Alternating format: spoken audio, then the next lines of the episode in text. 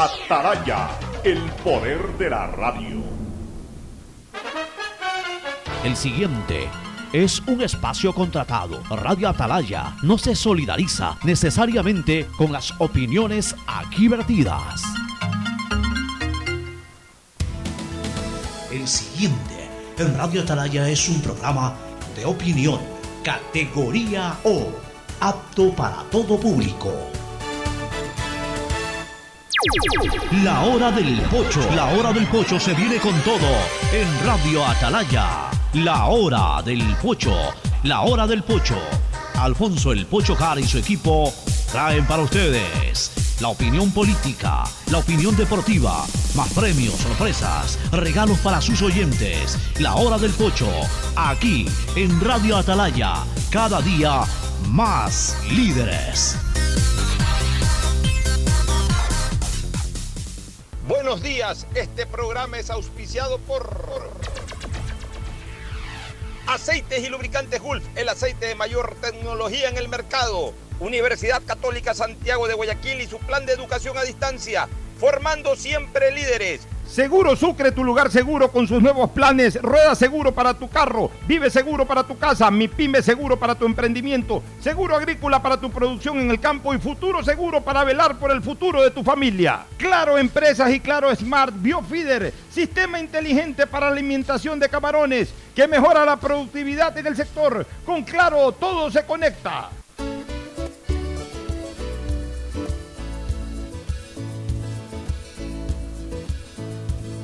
Camino sobre tu piel morena y siento tu latido. Y miro todo lo bueno que los dos hemos vivido. Te digo, solo hay razones para estar agradecido. Es lo que somos y lo que siempre hemos sido. Porque ganamos cuando mucho hemos perdido. Somos lo mismo, porque peleamos contra el mismo enemigo. Yo sigo hasta el final y tú siempre estás conmigo. Hemos caído, pero no nos han vencido. Yo soy ecuatoriano, sí señor, y tú eres mi. Ecuador,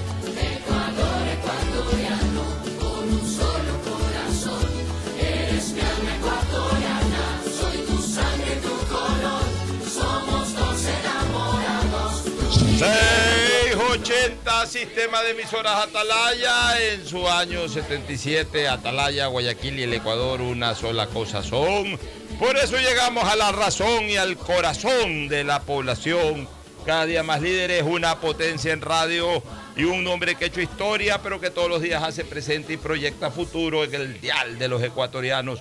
Este es su programa matinal, La Hora del Pocho, del sistema de emisoras Atalaya de este 2 de julio del año 2021, en pleno mes ya de el guayaquileñismo de la ciudad de Guayaquil, que va a celebrar, ojalá con mucha algarabía y en lo posible con el distanciamiento social, pero no con menos alegría por ello, este, su nuevo aniversario de fundación. Guayaquil por siempre y para siempre, Guayaquil por Guayaquil y Guayaquil por la patria, es el grito que nace del corazón y que se escucha a los cuatro vientos. El saludo de nuestros contertulios, Fernando Edmundo Flores Marín Farfloma y Cristina Yasmín Harp Andrade desde Estados Unidos, que también se apresta ya a entrar al, al eh, ¿cómo es que le llaman? Large Weekend. Large al, weekend. al- al weekend largo ese que... Al long weekend. Al long, al long, al long. eh, long de largo. Long de largo. Large es que, large... eh, Es grande. ya, bueno, también un, fin de semana grande, pero más bien un fin de semana eh, eh, largo, en este caso, el long weekend por el 4 de julio. El próximo domingo se celebra eh, eh, un aniversario más de la independencia de los Estados Unidos, que fue en el 76. Es decir, estamos hablando de ci- 245 años de independencia celebra los Estados Unidos de Norteamérica. Pero bueno, comencemos con el saludo de Fernando Edmundo Flores Marín Ferfloma, aquí en la hora del Pocho. Fernando, buenos días. Eh, buenos días con todos, buenos días Cristina, buenos días Pocho. Eh, esa fiesta del 4 de julio tuve la oportunidad. Gol de España, por si acaso. Comenzando el partido, siete minutos. A los 7 minutos España, España, se pone se pone en adelante 1 a 0. ventaja 1 a 0 con. Ahí está el gol de, ¿De quién es? Qué bonito gol. Ah, no, No, le pega el defensa, le pega- el defensa y le desvía completamente. Va ganando España 1 a 0. Felicidad ahí en la familia de Madrid. Ahí debe estar Juan Antonio Medina Hart gritando ese gol igual que Bueno. toda la familia. Bueno, eh, estabas en el uso de la palabra, Fernando. Sí, que tuve la oportunidad de pasar un 4 de julio en Washington, en, navegando en el río y viendo desde el río lo- los festejos de los fuegos artificiales. Realmente es un espectáculo impresionante cómo, cómo hacen un despliegue de, de pirotecnia para festejar ese 4 de julio. Y debe ser, ¿sabes en dónde debe festejarse bien bonito, Cristina? No estás muy lejos en carro, pero bueno, este, en Pensilvania. En Pensilvania En debe. Filadelfia, en la Campana de la Libertad. En la Campana de la Libertad, que hemos- con Cristina mismo fuimos algún momento. Ahí debe ser muy lindo el festejo, porque ahí fue la cuna de la independencia de los Estados Unidos, ¿no? Bueno, Cristina, buenos días. Muy buenos días a todos los oyentes de Radio Atalaya, para mí siempre es un honor y un placer poder compartir con todos ustedes. Y bueno, un fuerte abrazo y un gran saludo a mi queridísimo Fernando Flores Marín Ferfloma y a ti, Pocho. Y sí, ya emocionados de que se va a celebrar este 4 de julio. Yo de hecho ya tengo mis planes. Eh, me voy a ir a acampar, me voy a, A ir dos días a acampar, me voy a desconectar totalmente del celular. a- a volver a conectarme con la naturaleza y estar preparada para el día lunes. Vas seguir con tus niños. Ah, me con voy con mis dos perros. Sí. Sí, la verdad estamos muy muy felices porque salió esa oportunidad de último de último minuto. ¿Qué tan lejos te vas? Eh, queda más o menos a dos horas de donde yo vivo, es en las montañas. De hecho, lo Ah, bonito, bonito. de Carolina del Norte es que tenemos la playa a una hora y media de rally y a tres horas, dos horas y media tenemos las montañas. Un poco como en Ecuador, que tiene las cosas Exact- cercanas. Exactamente, estamos súper bien ubicados y, lo, y bueno, y lo chévere de, de- de- de este lugar donde vamos a acampar es de que va a ser en esas como burbujas, esas como Ah, iglú, pero Sí, no son sí, sí, iglú, sí, sí. Son como esas burbujas, esos domos Transparentes. eh, transparentes y bueno, no va a haber ni electricidad, ni internet, ni agua, así que vamos a, a volver a- a- a la naturaleza completamente. Qué bien, te felicito. Un lindo paseo. Ojalá algún día tenga la oportunidad de poder hacer algo similar. Realmente Me venga a visitar, me venga a llama visitar. mucho la atención ese, ese tipo de paseos. Oye, Fernando, estaba leyendo un poquito. Pero Eh, la- antes, la- la- antes de eso, Sí, de ahí sí, lamentar el Ah, bueno. fallecimiento Sí, de, vamos a lamentar el de fallecimiento Alex de, Ripalda, ¿no? de Alex Luis Ripalda Burgos, un, eh, un gran eh, amigo, una persona que la he conocido prácticamente toda la vida, fue buen, buen amigo de mi señor padre. Un buen empresario un reconocido. em- empresario reconocido, especialmente en el ámbito de los seguros, de los seguros vehiculares. Fue fundador de Hunter y tenía otras inversiones más. Eh, lo conocí a Alex Ripalda desde joven, realmente, quien habla. Eh, Alex debe haber tenido ya, al día de hoy, día de su fallecimiento, unos 85, 86 años de edad. Desgraciadamente, hace tres o cuatro tuvo que despedir a su señora esposa que se adelantó en el camino hacia la eternidad. Y, es una verdadera pena porque yo le, le tenía mucho aprecio, hombre muy vinculado al deporte, muy vinculado a la política. Fue muy cercano al expresidente León Febres Cordero Rivadeneira. Y más allá de que yo era amigo de Alex de antes incluso, eh, de alguna manera se estrechó esa relación en la última campaña de León, en donde yo acompañé a León eh, a todos los sitios y, e íbamos en el mismo carro en muchas ocasiones, especialmente los fines de semana. Alex acompañaba en el mismo carro también a León, era su compadre, su amigo, fue su asesor presidencial los cuatro años. Y, y ahí contaban experiencias y anécdotas y yo obviamente pues disfrutaba mucho de eso. Eh, paz en la tumba de Alex, eh, mi abrazo solidario a, sus hijas, mis buenas amigas, a su hijo Alex Luis, mi muy buen amigo, a su nieto Guido Alex, a su yerno Guido Jalil, eh, su yerno eh, Guido Alex eh, Jalil, Jalil Ripalda, a, a todos sus familiares cercanos, a Luis Adrián Morejón, que es sobrino, a Juan Javier Benedetti, que debe tener algún parentesco lejano por Ripalda, pero también fue su yerno eh, en alguna época de su vida. Así que un abrazo a toda la familia de Alex Ripalda Burgos, que desgraciadamente luego de soportar estoicamente desagradables momentos de salud, durante algunos años venía incluso recibiendo diálisis de lo que de lo que he conocido. eh, superó algún problema cancerígeno también. Bueno, siempre fue un luchador y luchó hasta el final por su vida, pero eh, yo pensaba ayer o antes de ayer justamente eso, ¿no? que la vida es un ciclo también. Un ciclo en donde naces, creces, te reproduces en la medida de las posibilidades. Y luego ya preparas tu camino para cerrar ese ciclo con la muerte. La muerte siempre llega. Todos han muerto. No, no hay un ser humano, no hay un ser humano todavía que viva desde, desde que de- digamos que viva eh, Algunos vivimos, eternamente. vivimos. Otros ni siquiera alcanzan a vivir mucho, ¿no? Hay- Ningún ser humano hasta el momento ha vivido eh, eternamente en el sentido de que ya lleva eh, siglos y siglos viviendo. Todos hemos muerto, o todos han muerto, mejor dicho, y todos vamos a morir. Hasta Por eso-. Sí, por eso dicen que lo único cierto en la vida es la muerte, y es verdad. Lo único cierto en la vida es la muerte, así que paz en la tumba de, de, de Alex Ripalda Burgos. Realmente eh, a mí siempre me apena cuando tengo que hablar del fallecimiento de un amigo apreciado. Ocho, déjame adherirme también a, a ese sentimiento de pésame. Yo he tenido la oportunidad de conocer a Guido, al igual que a, a su hermana, y la verdad yo fui testigo del amor incondicional que Viviana y Guido tenían por su abuelo. Y bueno, a la distancia les mando un fuerte abrazo. No hay palabras que puedan eh, ayudar a sobrellevar esta pérdida, porque la verdad que los que hemos perdido un abuelo al cual hemos amado intensamente, no hay nada que nos que nos los haga sentir menos dolorosos. También quiero aprovechar para mandar mi sentido pésame a María José Jiménez, la cual también perdió a su, a su papá, eh, a Juan José Jiménez. Así que en mis más sentido pésame a estas dos familias. Juan José Jiménez es la persona del músico Sí, relacionada con la música que nos que Ayer, ayer ayer. él, sí, después he estado siguiendo en la cuenta de Twitter justamente las reacciones de su familia, incluso, y eso no sabía, y obviamente me apena mucho más incluso, o sea, todo, todo fallecimiento me apena, pero mucho más cuando se vincula con el Colegio Javier, parece que él estaba muy vinculado al Colegio Javier, estuve viendo ahí un, un tweet al respecto y mi sentido pésame también a la familia Jiménez. Bueno, entremos de lleno a, a- a- a varios temas, pero sí quería antes de desarrollar los locales, eh, sacar a limpio una entrevista que le han hecho al señor embajador de los Estados Unidos de Norteamérica, Michael Fitzpatrick, eh, sobre el tema de las visas. Sobre el tema de las visas. Bueno, este es un problema universal que en este momento soporta Estados Unidos.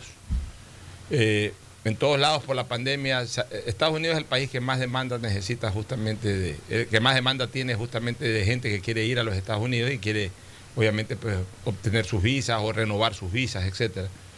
Y en todos lados el problema es exactamente el mismo. Por ejemplo, mi hermana, eh, que vive en España y eh, quiere- ha querido, tuvo un pequeño problema con su visa a finales del 2019. Y justo cuando estaba por, le dieron cita, cuando todavía no había la pandemia, le dieron cita para un día X. Y ese día X fue justo el día en que cerró el mundo por el tema de la pandemia. Estamos hablando de abril del año pasado, marzo del año pasado. Es más, hasta fue a la embajada, pero estaba cerrado, todo estaba cerrado en el mundo. Este, y de ahí recién me dicen que, que le han dado nuevamente cita ahora para diciembre de este año. O sea, es en todos lados. Y aquí no es la excepción. Dice el eh, embajador de Estados Unidos en Ecuador, los consulados en Quito y Guayaquil han estado cerrados por mucho tiempo, pero al mismo tiempo procesando más de 100.000 visas. Estamos priorizando los casos de emergencias médicas y estudios para largo plazo, es decir, que van a estudiar en el periodo de otoño. Ellos tendrán sus entrevistas, no para hacer turismo, visitar a sus familiares o ir a Disney. Estos casos no son emergencias. En estos momentos tenemos un retraso de seis meses porque hemos estado cerrados y todos pidiendo revalidación o entrevistas para visas nuevas. Pero si no es una emergencia, por favor, mucha paciencia. Seguimos en pandemia y ahora estamos reorganizándonos un poco para mejorar la velocidad de las respuestas, es decir, para las renovaciones. Mientras tanto, pido mil disculpas y más que nada paciencia. Estas fechas que se han dado para el año 2023 o 2024 están basadas en el hecho de que estamos cerrados. Pero cuando reab- reabramos todo, que dependerá del manejo de la pandemia en el país y el proceso de vacunación, vamos a avanzar, vamos a adelantar estas fechas, aunque debemos resolver el problema de todos los pasaportes que ya tenemos en mano. Sí, porque hay algunos pasaportes que... Sí. De hecho, de hecho, la verdad, a mí sí me ha parecido, y, y lo digo con toda franqueza, me ha parecido una irresponsabilidad terrible de que hay pasaportes que los tienen ahí en la embajada americana seis meses, siete meses, y uno no puede quitarle, por muy a Estados Unidos que sea, país al que yo amo y respeto, pero me parece terrible que de una forma u otra tengan un pasaporte siete, ocho meses. Como que si el ser humano, o sea, otra persona no puede viajar a otro país, no, no tiene su identificación. Eh, Es un- es una grosería y deberían de- ya, o sea, demorarse, si ya la persona tiene- está renovando la visa, hacer un proceso más rápido y trabajar así sea desde casa. No, No, pueden puede- robarse, eh, que- Cristina, el la Cristina, pueden demorarse el tiempo que sean. Lo que no pueden es hacer es retener un Así es. documento que te sirve para viajar a cualquier otro país. Exactamente, es a lo que yo voy. o sea, Tómale una fotocopia, mira cómo manejan la información para cuando esté ya agendada tu visita y tu, y tu visa, le digas ahora sí traiga su pasaporte. Pero no te Así pueden es. quitar el documento. Es que, eh, a así ver, es. desgraciadamente por esto de la pandemia se ha perdido el esquema que ellos tenían, que cada día lo perfeccionaban más, al punto que en los últimos años, previo a la pandemia, creo que un año antes o dos años antes de, de que se cierre el mundo puesto de la pandemia, tú a Estados Unidos ya ni siquiera tenías que ir a la oficina consular, sino que Exacto. mandabas por DHL cuando querías renovar. Pero era Obviamente, para- rápido, pues. Para, una primera, para una primera visa, ahí sí tenías que ir y llevar documentos, pero ya eh, para lo que era renovación, ya últimamente se estaba simplemente entregando el pasaporte, se los mandaba por DHL y por DHL los recibías a los tres o cuatro días. Pero era rápido. Tú eso, te pero- presentabas, hacías la entrevista, te entregabas el pasaporte y te lo entregaban en dos días. En dos días, pero ahora desgraciadamente está pasando esto. Yo la verdad Yo no he conozco revisado. mucha gente que tiene, yo conozco mucha gente que ya tiene ocho meses sin su pasaporte y no hay derecho, o sea, por muy Estados Unidos que sea, país, y lo reitero, país que adoro, país que me ha dado tanto, pero por muy Estados Unidos que sea, no tienen derecho a quitarle, o sea, no- a no- retener el pasaporte ocho meses a una No, persona. no sabía que estaban reteniendo los pasaportes en realidad. Claro, porque uno lo manda Claro. para que te lo, te lo den y, y no te dan una respuesta en ocho meses, nueve meses y ni siquiera te dicen cuánto tiempo se va a demorar. Yo tengo una persona muy cercana a mí que está renovando su visa, que la sacó, eh, la, la comenzó a renovar en octubre, todavía no escucha nada, ni siquiera le mandan una carta diciendo estamos en proceso, muy pronto se lo daré, nada, no tiene idea dónde está su pasaporte. Bueno, de hecho, eh, eh, esa es una de las cosas que está señalando el, el embajador. Dice, mientras tanto pido mil disculpas y más que nada paciencia. Eh, han, dado visa, han dado citas para el 23 y 24, es demasiado lejano. Pero, pero, Pocho, Ya. yo, yo estoy completamente de acuerdo con lo que dice Cristina. Yo voy a pedir una visa porque quiero ir a Estados Unidos. Está bien. Se van a demorar hasta el año 2023 en, en otorgármela por todo esto. No me puede retener el pasaporte porque yo quiero irme a, a- a Argentina o me quiero ir a Panamá o me quiero ir a cualquier otro país. Y no me puedo mover porque me van a retener el pasaporte hasta el año 2023. Me parece que es absurdo eso. eso Ahora, eso ahí, ahí sí también, e- ese debería de ser un trabajo, por ejemplo, que debería de eh, liderar en este momento el Ministerio de Relaciones Exteriores, Exactamente. Que es el Ministerio también de Movilización cómo puede Humana. manejar ese tema. ¿no? Claro, entrevistarse con el señor eh, embajador y decirle, vea embajador, tenemos estas quejas por parte de la ciudadanía, eh, ¿cómo podemos resolver el tema sin eh, intrometernos en lo más mínimo Exactamente. en las sea, decisiones que, ni en en, las que políticas, están en las poniendo, ¿no? políticas que ustedes hacen del manejo de las visas, lo único que no queremos es que nuestros ciudadanos se vean perjudicados con una retención ex- excesivamente prolongada de sus documentos de viaje. O sea, si ustedes eh, reciben el pasaporte y le sacan una copia y lo mandan después de una semana, de dos semanas, bueno, está bien.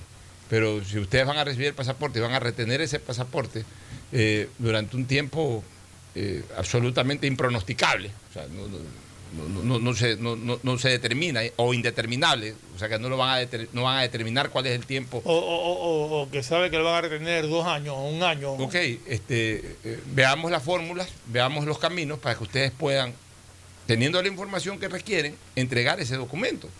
Porque Estados Unidos no es el único país del mundo que requiere de un pasaporte para ser visitado. O sea, si bien es cierto que en América, Lati- en América del Sur especialmente, no sé si en América Latina, no sé si en Centroamérica, No, en América Latina no. Necesitas, por ejemplo, para ir a Panamá necesitas Ya. tener Claro, visa necesitas o, pasaporte. o visa americana. o visa americana. O sea, imagínate, o sea, limitas prácticamente la movilidad de la gente solamente a América del pero, pero Sur. la visa está en el pasaporte, o sea que Exactamente. te da lo No, la, la verdad es una falta de Solamente para, respeto. para ir a, a Perú, Argentina, que puedes ir con, con cédula de identidad. Y por último, pero, ¿sabes una cosa? pero aún así, pero es tu derecho de tener tu pasaporte, derecho, no te lo por pueden último- quitar por ocho último- meses. Por último, que la propia embajada, eh, perdón, el, consulado, hablemos de los consulados, son los que dan las visas. La embajada es otra cosa. La embajada es la, la La sede cabeza. política, pero la que la, la sede migratoria son los consulados. Ya, este, los, eh, los consulados bien podrían instalar para toda esta emergencia, bien pod- porque al final de cuentas a ellos lo que les interesa es ellos mismos sacar las copias de los pasaportes, o sea, para que, eh, porque tampoco pueden pedir eh, copias, de, fotocopias a colores, y ni siquiera fotocopias a colores los pasaportes, porque se puede todo adulterar, o sea, ellos sí, es verdad, necesitan el físico, son, son países que aplican todas las máximas medidas de seguridad, ellos necesitan el físico, y e- ellos mismos, este, en ese momento, constatar de que la fotocopia que se está sacando pertenece al pasaporte original. Entonces, ok, que compren máquinas para eso, fotocopiadoras a colores, y que le cobren al, usuario el valor de la fotocopia, un dólar, dos dólares, lo que sea. Dentro de la solicitud de cita, donde incluso se paga por una cita, cobren un dólar, dos dólares más, que, justifica plenamente pues la, la, la, la- la fotocopia que le sacan a uno del pasaporte a colores y devuelven el pasaporte por DHL. Y después ya cuando den la visa, llamarán para la cita o llamarán para que uno nuevamente regrese el pasaporte, ya para que si que les van a dar la visa a las personas, le den la visa, pero ya con una fecha predeterminada. Ok, señor. Ha pasado un año y pico desde que usted presentó la solicitud, aquí tenemos su, eh, su fotocopia de pasaporte. Muy bien, este, en, eh, en 25 días, eh, por favor envíenos nuevamente el pasaporte para, para ya poderlo despachar. Entonces, se despacha el original nuevamente y, y- y ya el trámite como era antes. Pero la verdad es que sí es necesario porque no puede ser posible que los ciudadanos tengan este perjuicio enorme de que... Porque a ver, ahí no quedaría otra cosa que anular el pasaporte, declararlo perdido, ir a sacar un nuevo pasaporte. Pero ya en el momento que ya se declara perdido ese pasaporte, ya de nada sirvió mandarlo. Entonces, sí es, es un dilema para el ciudadano que envía un pasaporte ahí, porque se queda sin su documento oficial de viaje.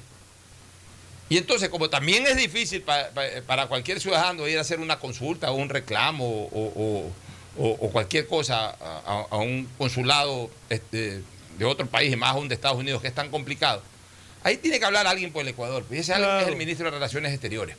Además es una visa que, que siempre, al menos muchas personas la necesitan, entonces no puedes tampoco ir a, a hacer un reclamo fuera de tono en el consulado por tu pasaporte, porque pierdes la visa, que no, es- no es la idea, la idea es que te solucionen el problema y que no te retengan un documento, ¿no? Así es. Bueno, nos vamos a una pausa y retornamos con temas eh, de interés eh, general. Ya volvemos. El siguiente es un espacio publicitario apto para todo público. Detrás de cada profesional hay una gran historia. Aprende, experimenta y crea la tuya. Estudia a distancia en la Universidad Católica Santiago de Guayaquil. Contamos con las carreras de marketing, administración de empresa, emprendimiento e innovación social, turismo, contabilidad y auditoría, trabajo social y derecho. Sistema de educación a distancia de la Universidad Católica Santiago de Guayaquil, formando líderes siempre. ¿Sabes cómo nos reinventamos en el aeropuerto de Guayaquil? Lo hicimos cambiando la forma de recibirte, pero manteniendo la misma alegría y calidez de siempre. Reinventamos la forma de que vuelvas a ver a tus seres queridos y hasta la forma de sentirlos cerca, pero cumpliendo siempre con los protocolos de bioseguridad para precautelar tu salud y la de tu familia. Por eso en el aeropuerto nos reinventamos para volver a abrir las puertas de Guayaquil al mundo, porque a Guayaquil la levantamos juntos. Autoridad Aeroportuaria junto a la Alcaldía de Guayaquil. EMAPAC informa que están habilitados los canales de atención virtual 113 para celulares, WhatsApp 098-747-2917 y línea directa 1-800-003-003, donde la comunidad podrá reportar novedades durante el proceso constructivo de las obras de alcantarillado sanitario que se ejecutan en Valle de la Flor, Paraíso de la Flor, Ciudadela Rotaria y Norte de Inmaconza. Desde la Alcaldía de Guayaquil, Yemapac, trabajamos para mejorar la calidad de vida de todos los guayaquileños. Si tuvieras que elegir, ¿qué elegirías? ¿Videollamadas donde vayas? Claro que yes. ¿Hacer todos los retos? Claro que yes. ¿Gigas gratis? Claro que yes. Si tienes que elegir, elige hacerlo todo con la mayor cobertura. Activa tus paquetes prepago desde 5 dólares y recibe 2 gigas gratis en tu segundo paquete desde un dólar. Actívalo en tu punto Claro favorito. Con Claro, tú puedes más. Al hablar del sector agrícola, sabemos que existen muchos factores de riesgo. Protegemos tu inversión y tu esfuerzo. Seguro Agrícola te brinda tranquilidad. Cuentas con una amplia cobertura en las pérdidas causadas por eventos climáticos y biológicos. Para más información, contáctenos al 1-800 Sucre conmigo 782732 o visite nuestra página web www.segurosucre.fin.es. EMAPAC informa que están habilitados los canales de atención virtual 113 para celulares, WhatsApp 098-747-2917 y línea directa 1-800-003-003, donde la comunidad podrá reportar novedades durante el proceso constructivo de las obras de alcantarillado sanitario que se ejecutan en Valle de la Flor, Paraíso de la Flor, Ciudadela Rotaria y Norte de Imaconza. Desde la Alcaldía de Guayaquil, Yemapac, trabajamos para mejorar la calidad de vida de todos los guayaquileños.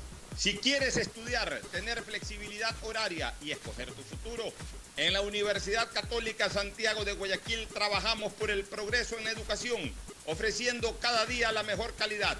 Estamos a un clic de distancia. Contamos con las carreras de marketing, administración de empresa, emprendimiento e innovación social, turismo, contabilidad y auditoría, trabajo social y derecho. Sistema de Educación a Distancia de la Universidad Católica Santiago de Guayaquil, formando líderes siempre. que es mejor nunca tener que escuchar. Porque cada motor es diferente. Desde hace 104 años, Lubricantes Cool mantiene la más alta tecnología y calidad en línea de aceites para motores a diésel y gasolina. Está hecho con una fórmula especial para dar excelente protección a todo tipo de motores, evitando el desgaste prematuro de pistones, anillos y árbol de levas, ayudando a mantener limpio el motor y libre de depósitos que se forman por las altas o bajas temperaturas. Dele a su motor lo que se merece. Lubricantes Gulf, la más alta tecnología en lubricación. 104 años preservando la vida de su motor. Lubricantes Gulf. Gulf es más lubricante.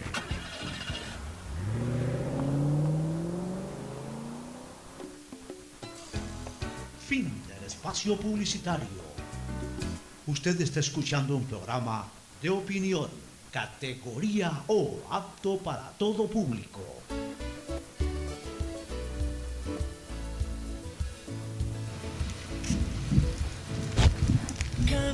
Bueno, retornamos. Este, el tema del juicio político y el tema del alcalde, yo creo que eh, el tema del juicio político al, al contralor y el tema del alcalde, yo creo que concentró la máxima atención en la semana y que también generan el mayor epicentro de la noticia al cierre de la misma. Eh, mira, ya, ya es un hecho, eh, ya es un hecho el, el juicio político al Contralor de la Nación. Ya, de hecho, o sea, ya lo notificaron y ya ya, recibió la notificación y la firmó. O sea, Así no es, ya- como que estaba esperando que le notifiquen. ya eh, se archivó el juicio para este señor eh, Ortiz. René Ortiz y va al juicio político. Pero ya comienza ahora también este tema del protagonismo. que En el fondo no le hace bien al país. Nosotros aquí felicitamos a Ricardo Vanegas porque fue el primero en hablar sobre un juicio político, pero al defensor del pueblo. Y yo no sé cómo va el, el proyecto de ese juicio político al defensor del pueblo, pero yo recuerdo que aquí lo dijimos, bien Ricardo Vanegas, eh, a estos señores hay que sacarlos por juicio político y qué bien que haya tomado la iniciativa del defensor del pueblo. Bueno, que concentre entonces Ricardo Vanegas la preparación de su juicio al defensor del pueblo. Si ya han convocado a un juicio político, por otra parte, al señor Contralor, ¿para qué quiere sumar un segundo juicio político eh, Ricardo Vanegas al, al- al- al- al Contralor General de la Nación? O sea, ¿Cuál es la razón? Más bien concentren todas las fuerzas y todas las documentaciones del caso en el juicio político, un solo juicio político. Para cada uno. chao. Un juicio político para cada uno. Un Uno para el defensor del pueblo, uno. Entonces, uno para el procurador. Dice Ricardo Vanegas que su juicio político es distinto al de Juan Lloret. ¿Qué, qué distinto puede ser? Ya, si el Contralor se va va a ser enjuiciado, va a ser enjuiciado por corrupto. Así es. Ya que participó en actos de corrupción en tres puntos y, o en tres cosas puntuales y de repente una cuarta, quinta, sexta. Unan todo en una sola y enjuicien un, un solo esfuerzo, eh, una sola posición Son política. dos juicios que tienen que ver, al defensor y al contralor. Así es, punto. O sea, eh, dice, Vanegas también solicitó a la Fiscalía que proporcione los documentos que fueron recabados en los allanamientos en la Contraloría, pero como esa información tiene una línea de custodia y está en indagación previa, es reservada. Sin embargo, el legislador opinó que son datos importantes porque constan las acciones de personal de Celi Valentina Zárate, su Contralora General, en los cuales se podrá observar que él concluyó sus funciones el 12 de junio del 2021 y que luego de esa fecha no tenía ni permisos o licencias que le permitan seguir desempeñándose como Contralor. Señores, no queremos que al Contralor eh, en este momento lo enjuicien por arrogación de funciones. Sí. O sea, que lo enjuicien por los escándalos que se han venido dando. Exacto, que responda por todas Ya, esas y- y para eso hay documentación. Para eso hay documentación eh, eh, que ya no está en investigación previa incluso, porque ya hay formulación de cargos para eso. Eh, No sé si haya dictamen fiscal o solamente formulación de cargos, pues ya salió de la indagación previa. Y en derecho, lo, lo reservado es la indagación, que se le llamaba antes indagación, investigación previa que se le llama ahora. Ya. ¿Para qué eh, buscar más causales cuando con una sola suficiente? Si aquí lo que interesa es que el señor se vaya. O sea, la- el, el beneficio del juicio político eh, de la acción fiscalizadora de la Asamblea no es buscarle los mil y un pecados al señor eh, eh, Celi, sino los pecados más graves que son bastante suficientes y contundentes como para que el señor se vaya al infierno político. El Punto. señor Celi está con prisión preventiva acusado de un delito. un- Punto. Sobre eso tiene que responder y sobre eso tiene que ser el juicio político. Pues ya comienza entonces la lucha esta por el protagonismo. Y cuando comienza la lucha por el protagonismo, ahí es cuando comienzan, no, es que no llevó bien el juicio político el de allá, y entonces por eso me abstuve, por eso no voté, por eso no fui, o por eso voté en contra. O sea, hagamos patria. Hagamos patria. Por ahorita hay que eh, llevar un juicio político a una persona que no ha sabido cumplir con su cargo, que ha defraudado al país. Ok. Porque hay las pruebas y hay las denuncias y hay incluso ya un proceso que está corriendo sobre ese tema. Además- Más allá de la defensa que el señor tenga que hacer en el campo penal, que es su legítimo derecho, también tiene derecho a hacerlo en el campo político, en la, en la asamblea, pero que los asambleístas se unan eh, y, y- y desarrollen un solo juicio político para el uno y para el otro. además, si ya tiene él planteado el juicio político al defensor del pueblo, dedíquese a eso, dedíquese a, a lograr la censura del defensor del pueblo por, por- por los actos que cometió. Concéntrese en eso, no estemos buscando armar tres, cuatro juicios políticos distintos por, por contra una dice, persona. dice el asambleísta Vanegas que frente al juicio presentado por Lloret, sus causales, eh, eh, sus causales difieren totalmente porque los hechos más graves se presentaron después del 22 de abril cuando se designó a Valentina Zárate y Carlos Río Frío como subcontralores. Los hechos más graves se produjeron a lo largo de todos estos meses en que han estado, Cuando han eh, generando corruptela eh, en la Contraloría. Exacto, Ya, cuando han estado eliminando no, no. glosas y todo eso, los no hechos nos vendan graves. cuentos. Esto es lucha de protagonismo. La Asamblea no debe caer en ese tipo de cosas. Eh, La política ecuatoriana, los sujetos políticos ecuatorianos ya tienen que comenzar a, a actuar con mayor patriotismo y con menos ego. No son momentos de protagonismo. Quien haya planteado el juicio político al Contralor que desarrolle con el apoyo de todos. Y quien haya planteado, creo que en eso fue Ricardo Vanegas, el que, el, el que eh, presentó una moción de juicio político para el defensor del pueblo, que sea él y que así mismo nadie se le cruce. O en todo caso que se sume. Porque un juicio político se puede sumar. Pueden sumarse, los, no neces- al menos en nuestra época, en la época pretérita era así. Eh, en un, un juicio el, el- el- personaje era uno, el, el sujeto de juicio político era uno, y los interpelantes podían ser varios, incluso sobre diferentes temas, pero en un solo acto. En un solo acto. O sea, eh, a mí me parece esto absurdo de que para interpelar a una persona que tenga varias, varios causales de juicio político haya que autorizar cada tema. O sea, Si tú llamas a juicio político a alguien, puede, yo creo que deberías de poder interrogarlo sobre todos los temas por los que tenga que responder. Obviamente hay que calificar los temas. Lógico. No, no es que llegas en ese momento, en ese momento te No, no, lógico. Hasta por el tema de la legítima defensa. Ok, señor Contralor, usted va a ser eh, enjuiciado por el, por esto, por el por esto. asambleísta eh, Lloret por estos temas. Por el asambleísta Vanegas por estos otros temas. Y por el asambleísta X, legislar el tema. X, Y o Z por estos otros temas. Este es el sumario de los temas por los cuales usted va a ser enjuiciado. Tiene Tome y prepárelo. Punto. Prepare su defensa en base a eso. De ahí se interpelan cuatro, cinco, seis personas, seis asambleístas. Ese ya no es problema de nadie. Pero en un solo acto. Pero no es que. O sea, un juicio. Porque mira, mira cuál es el planteamiento. Otro juicio político. O sea, eh, otro juicio político quiere decir que ya hay el desenlace de un primer juicio político. Si, si ya está destituido ese señor, ¿para qué vas a.? ¿Para qué quieres ahí otra vez gastar pólvora en gallinazo, lo mismo que René Ortiz. O sea, vas a enjuiciar a una persona que ya está destituida y censurada. O sea, a gastar pólvora en gallinazo, gana tiempo en otras cosas. O sea, también tenemos que aplicar la lógica por sobre ese deseo a veces excesivo de protagonismo que tienen los sujetos políticos. Cristina, estás en señal. Se nos fue Cristina. Estaba ahí. Sí, se nos fue Cristina, parece. Bueno, sobre el tema de del alcalde de Quito, el Tribunal Contencioso Electoral eh, ratificó. Ahí está Cristina, ahí está. Ahí está. Eh, eh, ¿Habías escuchado, Cristina? ¿Quieres hablar algo sobre el juicio político? El audio, Cristina, el audio. Les pido mil disculpas, tuve que salir una llamada muy Ya, importante. no te preocupes. Entonces, Pido eh, mil disculpas. Ya, ya, vam- vamos con otro tema entonces. El Tribunal Contencioso Electoral ratificó remoción del alcalde Jorge Yunda. La decisión del Tribunal Contencioso fue tomada luego que la defensa del alcalde de Quito presentara en el mes pasado una consulta de si el procedimiento para su remoción en el Consejo cumplía o no con todos los requisitos legales. Ya.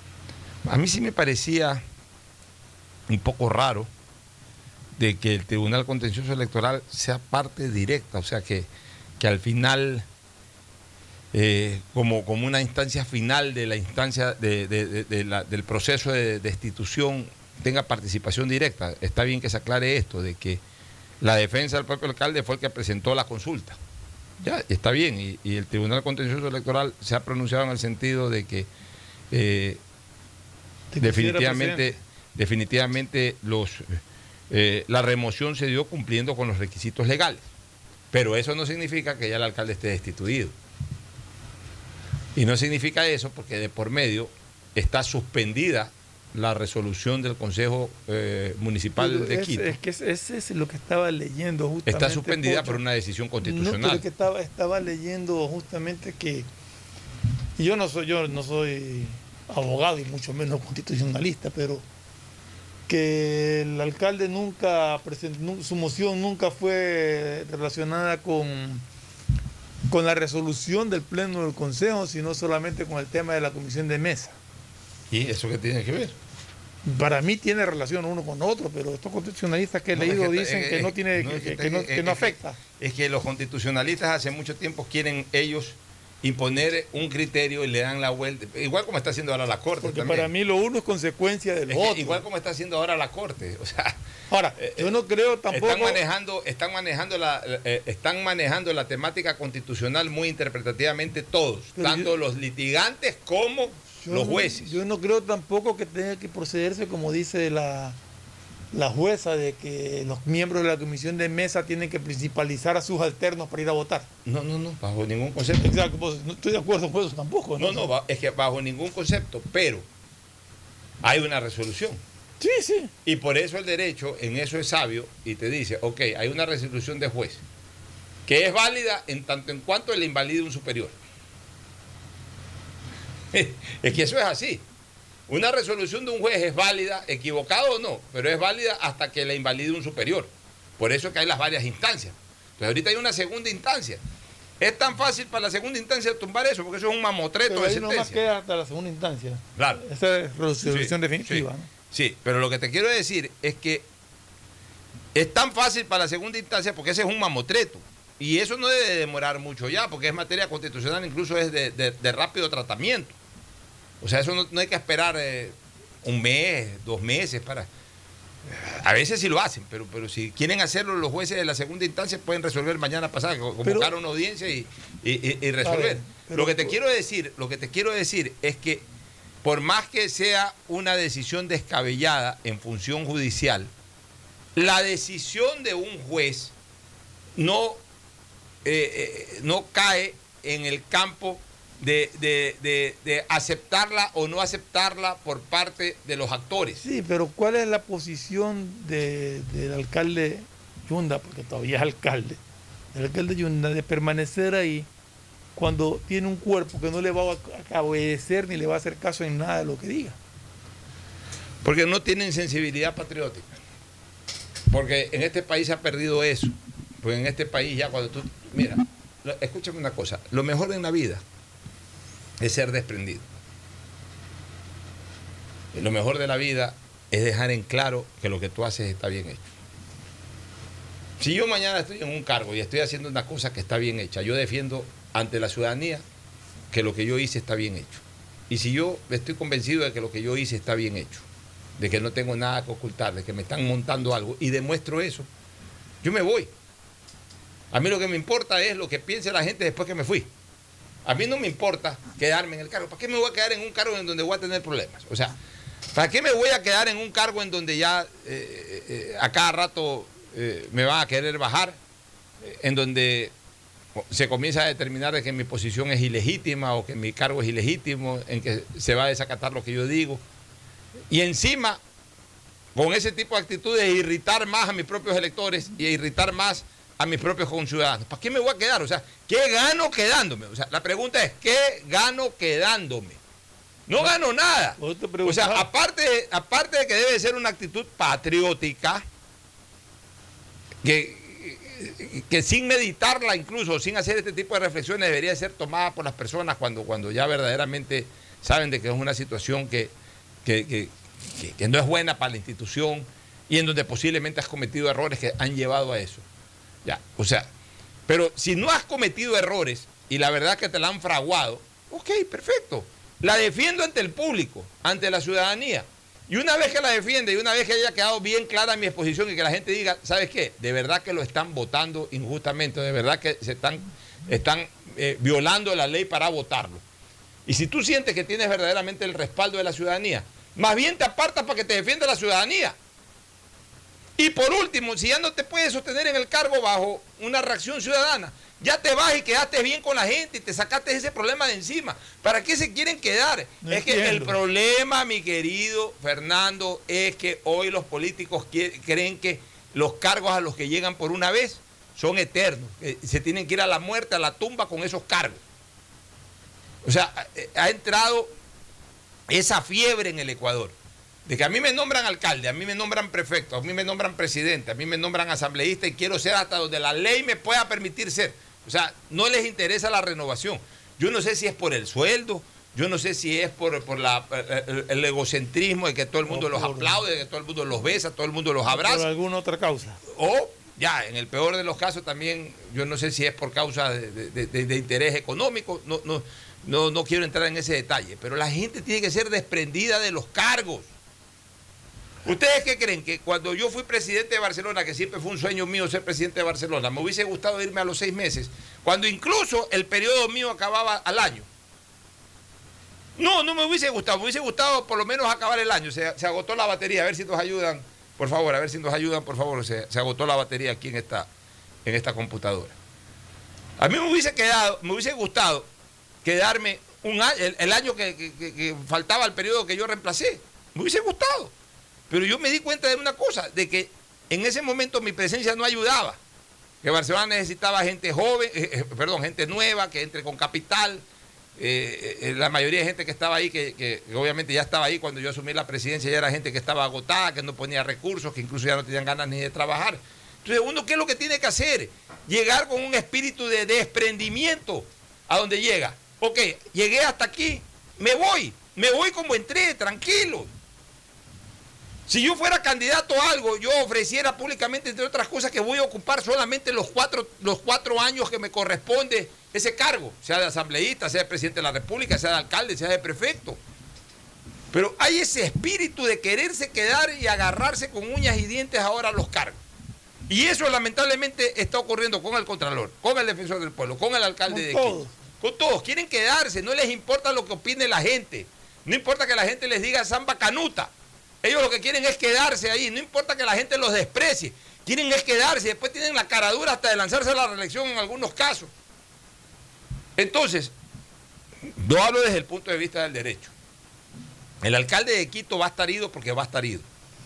Porque eh, con absoluta seguridad la instancia superior va a revocar lo que dice la jueza. O lo que, lo que sentenció la jueza. Supuestamente debería, por lo Ya, menos. pero hasta que eso ocurra, que puede ser en cuestión de pocos días, pero hasta que eso ocurra, el señor sigue siendo alcalde de Quito.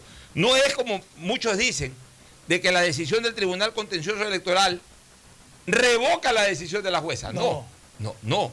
La decisión del Tribunal Contencioso Electoral lo que pone es fin en el ámbito Está contestando una consulta de los propios abogados del señor Ya, Yunda. y termina poniéndole fin al litigio desde lo administrativo, desde lo de la decisión del Consejo Cantonal. ¿Para qué? Para que en el momento en que los jueces de alzada tiren abajo la resolución en primera instancia de la jueza, todo vuelve al original, es decir, a la decisión del Consejo, eh, eh, Consejo Cantonal. Y como ya hay una respuesta sobre esa actuación por parte del Tribunal Contencioso Electoral, ya, ya se quedó sin absoluto piso jurídico el alcalde y ahí sí automáticamente tiene que quedarse en su casa y asumir el señor Guarderas.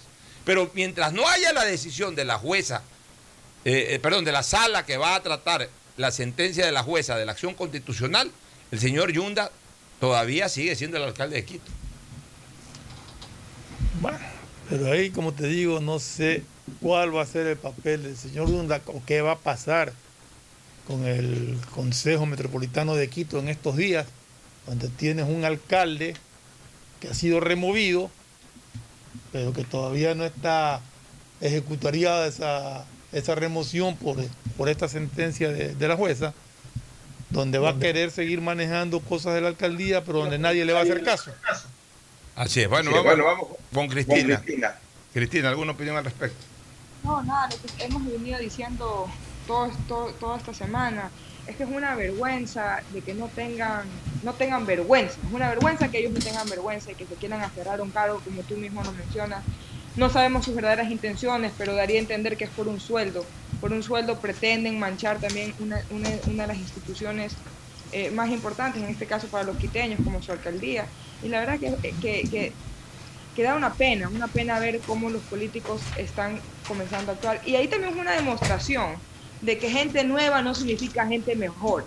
Porque muchas veces uno dice, sí, queremos gente nueva en la política. Yo que sepa, este señor Yunda, o este, sí, señor Yunda, eh, eh, se lo consideraba un político nuevo. No tan nuevo, porque verdad- ya había sido asambleísta, ya, ya. Sí, pero nuevo en el sentido de que eh, eh, en un cargo diferente, una cara diferente, mucha gente no lo conocía y ahorita decidió conocer y lamentablemente pues nos salió peor que los anteriores. Entonces, también tener en cuenta que gente nueva, gente joven, no en el caso del señor, pero en general, no significa que van a ser mejores personas, mejores candidatos, mejores políticos.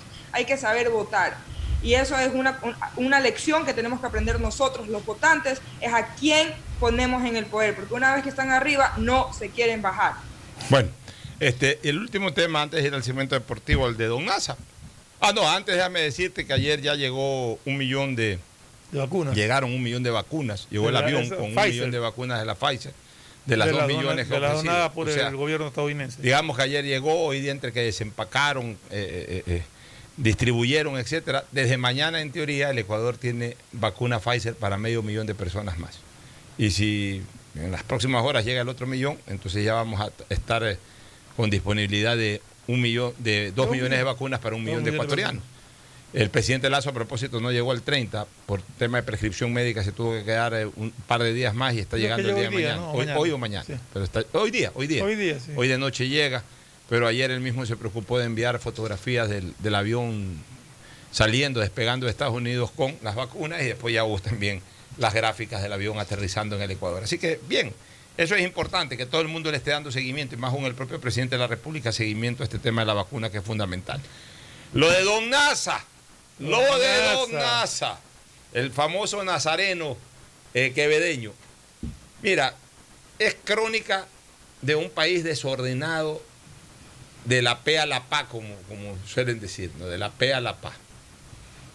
Un país en donde fracasan totalmente los sistemas de control, un país en donde eh, sobresalen los avivatos, un país en donde la ciudadanía suele comprometerse a veces con los mismos actos delincuenciales, un país en donde eh, verdaderamente el desorden impera. donde se demuestra la irresponsabilidad de mucha gente de confiar su dinero a este tipo de, de, de intermediarios para que después, cuando hay problemas, empezar a reclamar que al Estado. Re- eh, eh, es que siempre es el reclamo. el reclamo, que sí. Y entonces le meten la culpa a Raimundo y todo el mundo. Exactamente. Y entonces siempre hay un... eh, esa es la cultura del ecuatoriano. El ecuatoriano nunca tiene la culpa de nada, la culpa es del otro. Sí. La culpa es del otro. Siempre. El ecuatoriano jamás asume su responsabilidad. Es bueno para decidir en torno a sus intereses particulares, pero cuando algo falla en el camino, ah, no, la culpa no es mía. La culpa es tuya, mamá, que me mandaste a hacer eso. La culpa es tuya, abuelo, que por gusto me dijiste. La culpa es del vecino, la culpa es de la mujer, la culpa es del hijo, la culpa es de todo el mundo. Y por supuesto siempre hay un culpable favorito que es el Estado, que también es culpable. Porque ¿cómo es posible que después de que este país, durante, eh, o mejor dicho, hace 20 años o 18 años, haya vivido eh, lo del notario Cabrera, eh, hoy vuelva a ocurrir esta situación? O sea, lo del notario Cabrera fue un acto bochornoso, pero ya debió haber quedado como escarmiento, como experiencia o como lección para no volverlo a repetir. Ahora aparece este Don Nasa. ¿Y cuántos Don Nasa no han habido en el camino? ¿Y cuántos Don Nasa no han, no han estado funcionando antes y no están funcionando incluso ahora? Este es el que se dejó ya berrear, como se dice, o el que ya se le hizo público el tema. Pero al final de cuentas, ¿dónde está la superintendencia de bancos? ¿Dónde están los organismos competentes eh, que persiguen el delito? Porque ahí hay una serie de delitos. Angiotismo, como ya hemos hablado. Por un lado, este, eh, chul- eh, el, el delito del chulco también por parte de quienes ponen el dinero para ganar intereses desproporcionados. Irregularidad financiera, de manejo financiero, irregularidad en la captación, irregularidad en, en- en el cobro de tasas de interés. O sea, todo es irregular, todo es delictivo. Fondos de procedencia Ya, y- dudosa, por lo menos, porque tendría que aclarar ir a dar 220 mil dólares en efectivo. O sea, Y, y nadie responde, o sea, y, y todo el mundo, cuidado, se me llevan la plata. ¿Cómo que cuidado se te llevan la plata? Si tú mismo has puesto la plata, ¿por acaso te han puesto una pistola para que entregues la plata? Exactamente. Y todo por, por ganarte desproporcionadamente, pero no les gusta ganar dinero trabajando. Lo que yo no entiendo es cómo alguien puede confiarle dinero a un individuo que dice que te va a pagar el 90% en una semana. 90% de interés. O sea, no sé, no sé, a mí no, no se me ocurriría nunca pensar eh, siquiera en, en la más mínima posibilidad de darle un centavo a una persona que me ofrece eso. Porque que es ¿sabes lo que pasa, desproporcionado, es ilógico. Es que ¿sabes lo que pasa, Fernando? Que el Ecuador, los ecuatorianos nos hemos acostumbrado a lo fácil. Nos hemos acostumbrado a que ya no, ya no valoramos el, trabajo arduo. Le digo yo que estoy estudiando leyes a distancia, que yo veo cómo se compran los exámenes, cómo quieren, eh, se comparten la- la- la- las, la- la- las respuestas, los deberes, las respuestas de los exámenes. Entonces ahí cuando comienzas a ver que como sociedad ya no vemos, ya no pensamos, sino que actuamos. Y ya actuamos en, lo- en la conveniencia, en lo que es fácil, ya no vemos, ya no tenemos pudor en las cosas. Y parte de eso es eh, esto aquí, buscar dinero fácil, porque como usted dice, matemáticamente es imposible que uno da un dinero y 90% te lo van a dar en, en- en- en una semana. O sea, simplemente no se da. Si los bancos no lo pueden hacer, ¿qué lo va a poder hacer un individuo com- común y corriente en una economía como la ecuatoriana?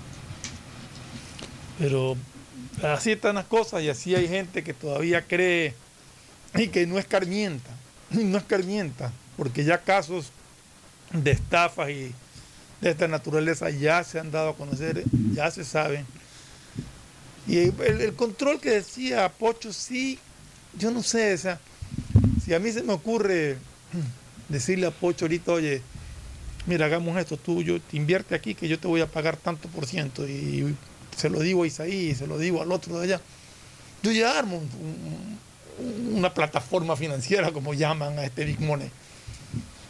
Pero hasta que se enteren las autoridades de lo que estoy haciendo, ya capté muchísima gente. Yo creo que este es el caso de acá, ¿no? Pero por supuesto. Hasta que se enteraron, este hombre, yo no sé de dónde Además, ha sacado tanta- tanto inversionista. Además, eh, escúchame, ahí está comprometida plata sucia también. Sí, sí, Ya. definitivamente. Y siempre eso termina para eso eso termina en el engaño a alguien.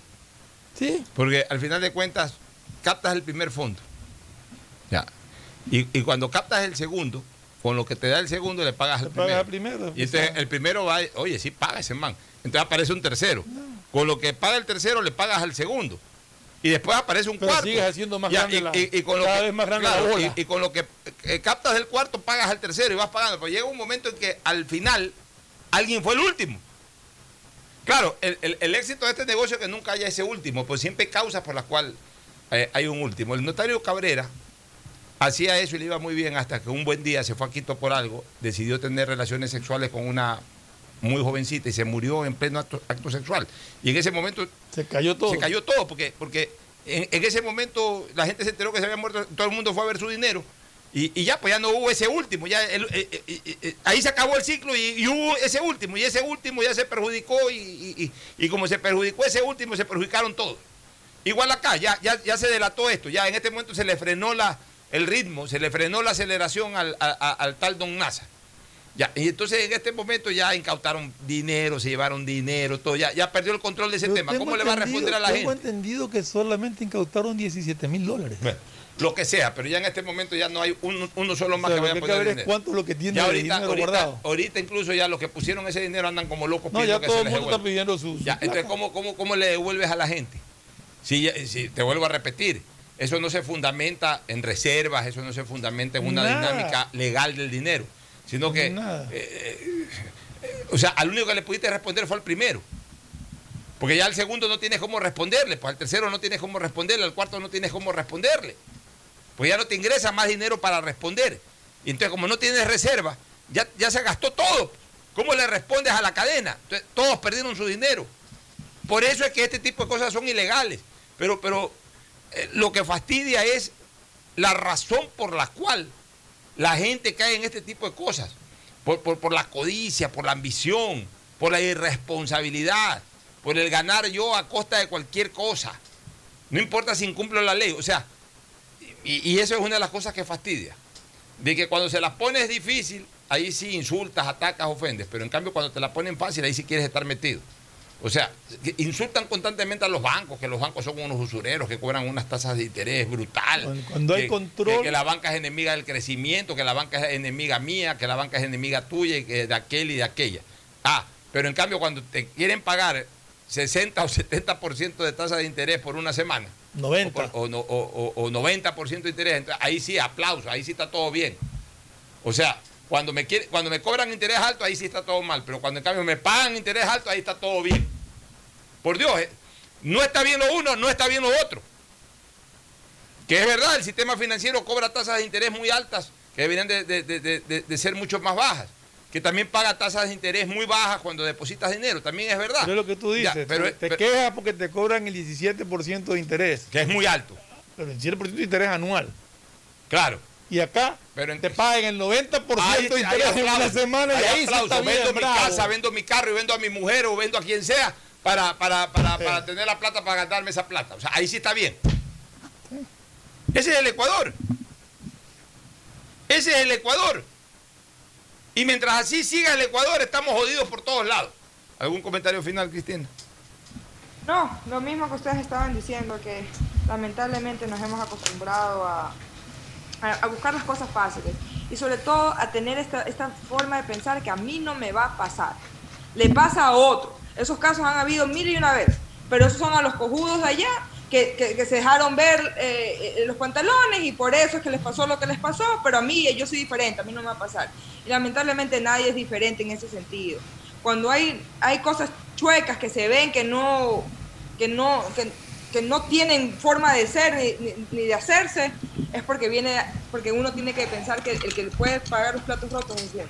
Y yo espero que no mucha gente pierda su dinero, porque lamentablemente mucha gente confió sus ahorros tal vez de toda una vida, y tampoco es justo que un sinvergüenza, un criminal, se les venga a robar todo ese dinero, pero esperemos que de estas lecciones vamos aprendiendo poco a poco y vamos mejorando como país. El problema es que no se aprenden las lecciones. Nos vamos a la pausa, retornamos con el segmento deportivo. Auspician este programa.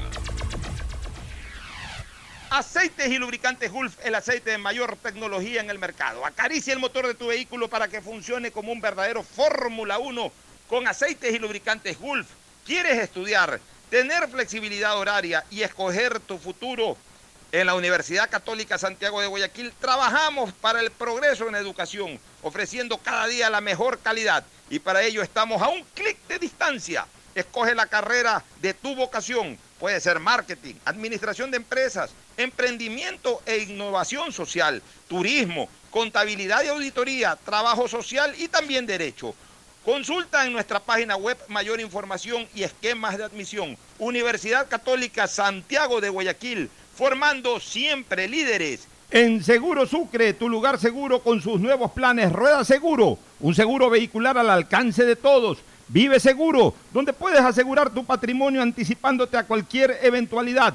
Futuro Seguro, en caso de accidentes te damos cobertura y en caso de muerte amparamos a tu familia. Seguro Agrícola cuenta con una amplia cobertura en la pérdida causada por eventos climáticos y biológicos, así como Mi Pyme Seguro, un seguro exclusivo para tu emprendimiento con una amplia y flexible cobertura a la medida de tus requerimientos. Seguro Sucre, tu lugar seguro. Contáctanos al 1-800 Sucre conmigo, 782732. Las soluciones empresariales de Claro contribuyen al desarrollo del sector productivo del país.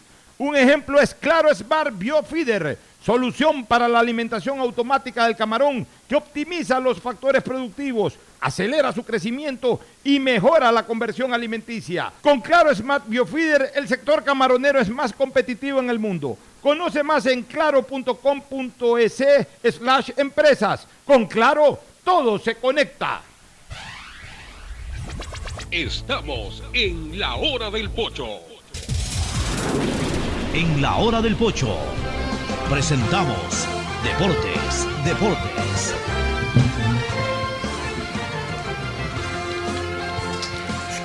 Bueno, retornamos con el segmento deportivo. Eh, ya nos va a explicar eh, Fernando Flores Marín cómo le fue hoy día a Richard Carapaz. Mientras tanto, se está jugando ya los primeros cuatro minutos del segundo tiempo en la Eurocopa.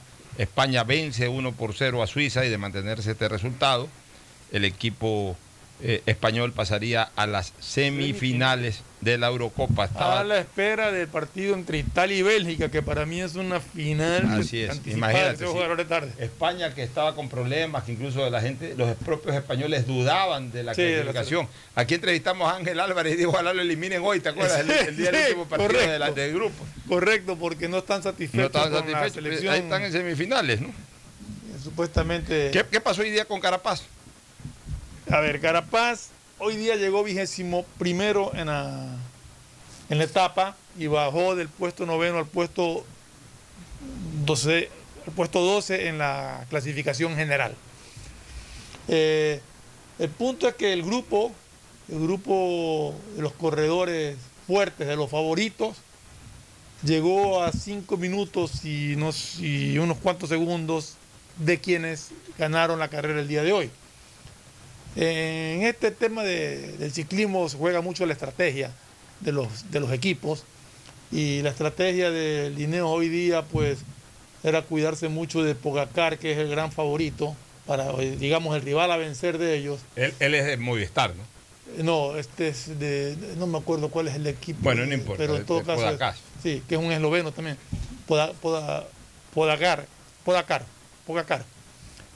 Y él, este, la idea era tratar de descontarle en algo la ventaja de un minuto y 41 segundos que le tiene sobre, sobre Carapaz. Eh, de hecho, Carapaz en un tramo atacó y eh, logró descontar hasta 35 segundos casi. Pero ya el esfuerzo eh, tuvo que pagar el tributo al esfuerzo y ya sobre la raya, sobre la meta, prácticamente lo alcanzó el pelotón nuevamente. Por lo tanto, si bien es cierto, corredores que no están entre los favoritos se metieron entre los 10 primeros por este tiempo de distancia que hubo, en la pelea con los que son favoritos se mantiene igual. Ya. O sea, creo que Pero en buen romance hoy, quedó en el puesto 21. 21 y dos Y- y bajó del noveno al decimosegundo. decimosegundo, correcto. Ok. Vamos un poquito con... Pero se vienen ya etapas de montaña, Ya, ahí- que es donde ahí tiene que ir supuestamente trepando. tiene que ir trepando y subiendo. Va- vamos a ir con actualización de Wimbledon después de la gran victoria de Roger Federer ayer. Ayer con esa victoria de Federer con Gasquet recién pasa a, a- a tercera ronda. A tercera ronda. Pero hoy, ya- hoy se abrió ya la tercera ronda precisamente. Los Hoy jugó Djokovic, ronda. creo, Sí, ¿no? Hoy Djokovic ya pasó a octavos de final Ya. al vencer en tres sets cómodamente a Kutla, al norteamericano. Es decir, Djokovic ha, ha jugado hasta el Eh, momento creo- tres partidos, 10 sets. Solamente perdió el primer set de- de- de- de- en disputa, que fue el primer partido, y de ahí ha ganado todos los sets. Yo creo que En un eventual final, en un eventual enfrentamiento entre Djokovic y Federer sería solamente en la final, ¿no? Van, van por Así es. Por sí, distinto, sí, ¿no? van por distintos lados. Una sorpresa grata y otra ingrata para, para Sudamérica. La ingrata primero, perdió el Peque Schwarzman. Schwarzman, que ayer en- preguntábamos justamente Sí, si estaba jugando, ¿no? Perdió en, en tercera ronda, perdió con Marton Fuxovic, que es italiano, me parece. Me parece que es italiano este jugador. Perdió en cuatro sets. Pero, ¿cuál es la sorpresa grata para Sudamérica? Muy buena actuación hasta el momento del chileno Garín, Garín, Cristian sí, Garín. volvió a ganar. Sí, ganó hoy día ya en tercera ronda al español O Pedro Martínez, ya pasó a octavos de final. Otro de los conocidos que se cayó, el, el, eh, eh, italiano Fognini, marchó hoy contra el ruso Andrei Rublev. Zverev no jugaba hoy día o juega mañana. Eh, Zverev, déjame ver, este Bautista Gut, el español, acaba de ganar también su partido a Kotfer. Eh, Evans y Corda están jugando en este momento. Va adelante dos sets a uno el, el británico Evans sobre el americano Corda. Eh, déjame ver si es que hay más partidos. Eh, déjame ver, ¿no? Hoy día no juega. Murray juega más tarde en la cancha central con Chapavalov, partidazo ese. Y Tiafoe, el norteamericano, este, perdió con el ruso Yakanov. No, hoy día no juega, no, no Juega Zverev. mañana se está con el grupo de Federer posiblemente. Mañana, claro, porque jugó ayer. Jugó ayer. jugó ayer. Están en ese grupo de allá. Esta es la parte alta. Federer con quién Mañana juega? juega la parte baja. ¿Ah? Federer con quién juega. Hoy día estuve revisando el currículum de un- Federer. Pero este, le toca a uno que creo que, que es asequible. Sí, sí, totalmente asequible. Día estuve revisando justamente. Mañana juega Zverev con Fritz, con el norteamericano. Es un partido un poquito fuerte para, para Zverev. Federer mañana juega con el británico Cameron Norrie. Este británico ha ganado tres Challengers nomás, nunca ha ganado un ATP. decía, creo que, Está- eh, eh, eh, pero ojo, tiene 25 años, pues está en el puesto 41. Ah, ya no. 41, 43, no es muy abajo. No, no- no es votado. Sí, mañana hay un buen partido. Marín Cilic enfrenta a Daniel Medvedev mañana. ¿Tienes la hora del partido o no? El de Federer mañana. Sí. Debe ser temprano, 8.45 de la mañana. Yo mañana juego tenis temprano y temprano me instalo a ver televisión. Veo Federer, veo la Eurocopa, Hay que estar viendo. veo la Copa América Y hay que estar viendo también el Tour de Francia. y, y algo el Tour- claro. Y sabes qué, y mañana es bonito porque mañana acaba el fútbol a las 10 de la noche. Pues me gusta Claro, partido no las sola de- Me gusta eso del partido da a las 8 de la noche. Tranquilita de 8 a Mañana 10. para quedarse viendo televisión todo el día. Y, y mañana aprovechen, hoy en lo que puedan aprovechen, y mañana también aprovechen porque el domingo es aptémico en temas eh, futbolísticos. Sí, es.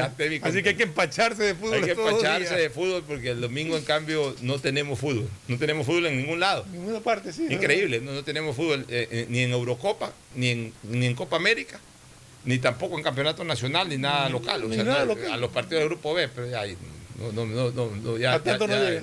No, antes Yo sí. si pesco no lo veo, te. Escúchame, yo en mi época, eh, eh, en donde obviamente, no solamente en la época cuando ejercía el periodismo activamente, el periodismo deportivo, sino incluso antes, en mi época juvenil, yo no me perdía los partidos del Grupo B. Cuando los podía ir a ver al estadio, los iba a ver y si no, siempre los escuchaba. Pero ya, ¿sabes que Uno ya se- con el tiempo se hace más selectivo. Y ayer, ayer, ayer conversando con el Bocha Roldós, que tú lo conoces, este, sacamos en conclusión algo con, con Fernando Roldós, mi buen amigo, el doctor Fernando Roldós.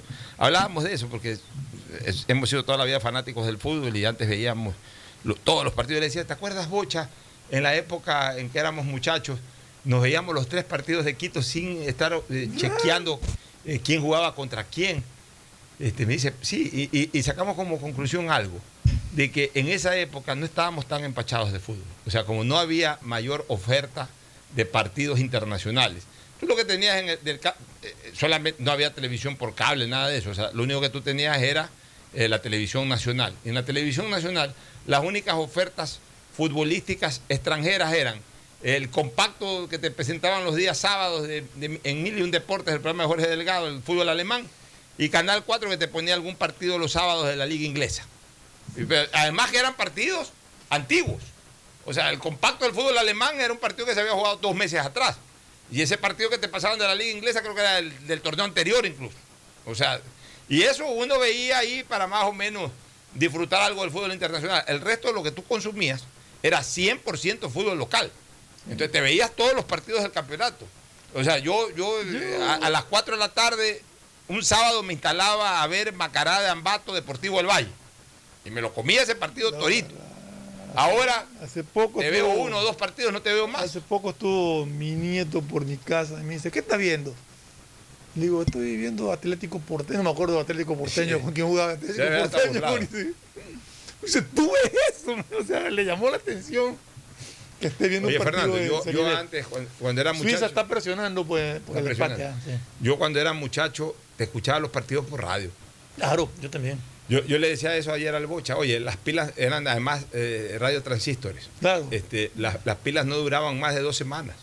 Yo constantemente, cada dos semanas, tenía que estar eh, yendo a comprar pilas a la tienda. Yo también Y, era- y eran las pilas grandes, las Rayovac, las Everready, esas, los rollos grandotes. Y de O sea, hecho, uno, uno y- las consumía porque escuchaba todos los partidos. Y de hecho te voy a decir una cosa que quizás suene raro, pero yo creo que la- en, en esa época, al menos en mi época, el amor al fútbol, la pasión por el fútbol nació a través de la radio. Claro. Y después ya uno, ya, yo me voy al estadio, después de todo. Entonces en esa época también los, los narradores que había en esa época mucha era- vivían el fútbol, entonces era- tú los oías y prácticamente te estabas transportando. Así es. Y era, era muy emocionante escuchar a, a los narradores de esa época. Eh. Bueno, nos vamos a una pausa y retornemos con el partido de mañana y con la Copa América, con la, eh, hacer un análisis general tanto de Eurocopa como de Copa América. Ya volvemos. El siguiente es un espacio publicitario apto para todo público. Detrás de cada profesional hay una gran historia. Aprende, experimenta y crea la tuya. Estudia a distancia en la Universidad Católica Santiago de Guayaquil. Contamos con las carreras de marketing, administración de empresa, emprendimiento e innovación social, turismo, contabilidad y auditoría, trabajo social y derecho. Sistema de educación a distancia de la Universidad Católica Santiago de Guayaquil, formando líderes siempre. ¿Sabes cómo nos reinventamos en el aeropuerto de Guayaquil? Lo hicimos cambiando la forma de recibirte, pero manteniendo la misma alegría y calidez de siempre. Reinventamos la forma de que vuelvas a ver a tus seres queridos y hasta la forma de sentirlos cerca, pero cumpliendo siempre con los protocolos de bioseguridad para precautelar tu salud y la de tu familia. Por eso en el aeropuerto nos reinventamos para volver a abrir las puertas de Guayaquil al mundo, porque a Guayaquil la levantamos juntos. Autoridad Aeroportuaria junto a la Alcaldía de Guayaquil.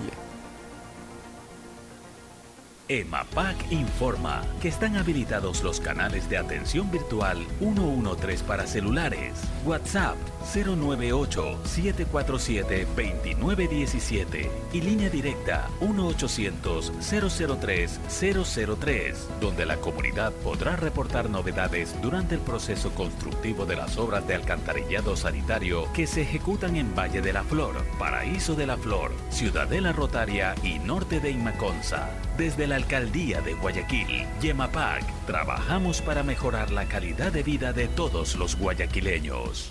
Si tuvieras que elegir, ¿qué elegirías? ¿Videollamadas donde vayas? Claro que yes. ¿Hacer todos los retos? Claro que yes. ¿Gigas gratis? Claro que yes.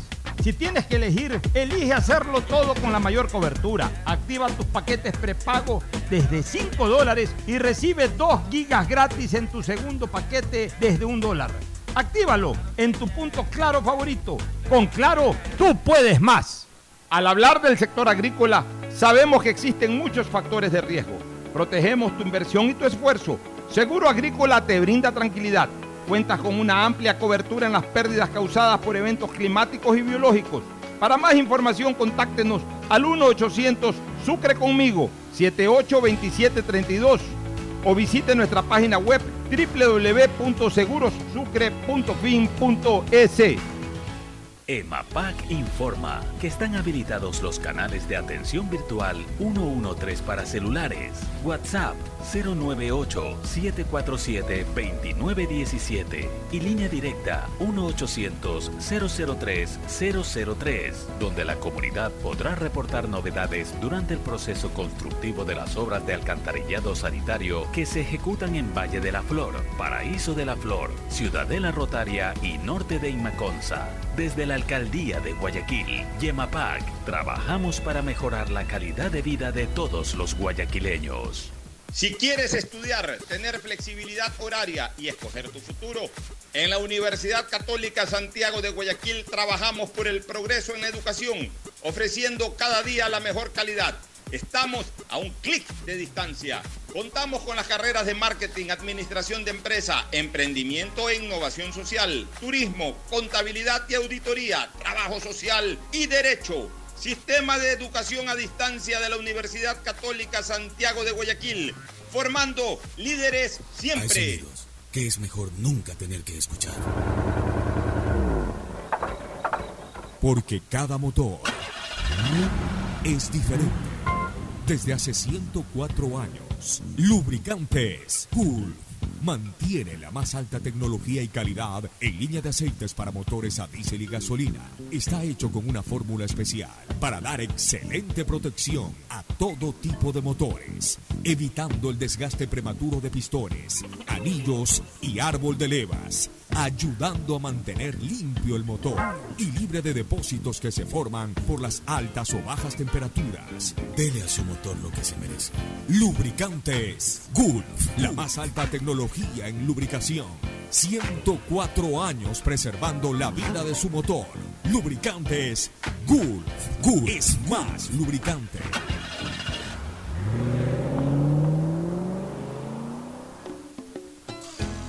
Fin del espacio publicitario. Usted está escuchando un programa de opinión, categoría O, apto para todo público. Bueno, retornamos ya a la parte final del segmento deportivo. España sigue ganando el minuto 63 de juego.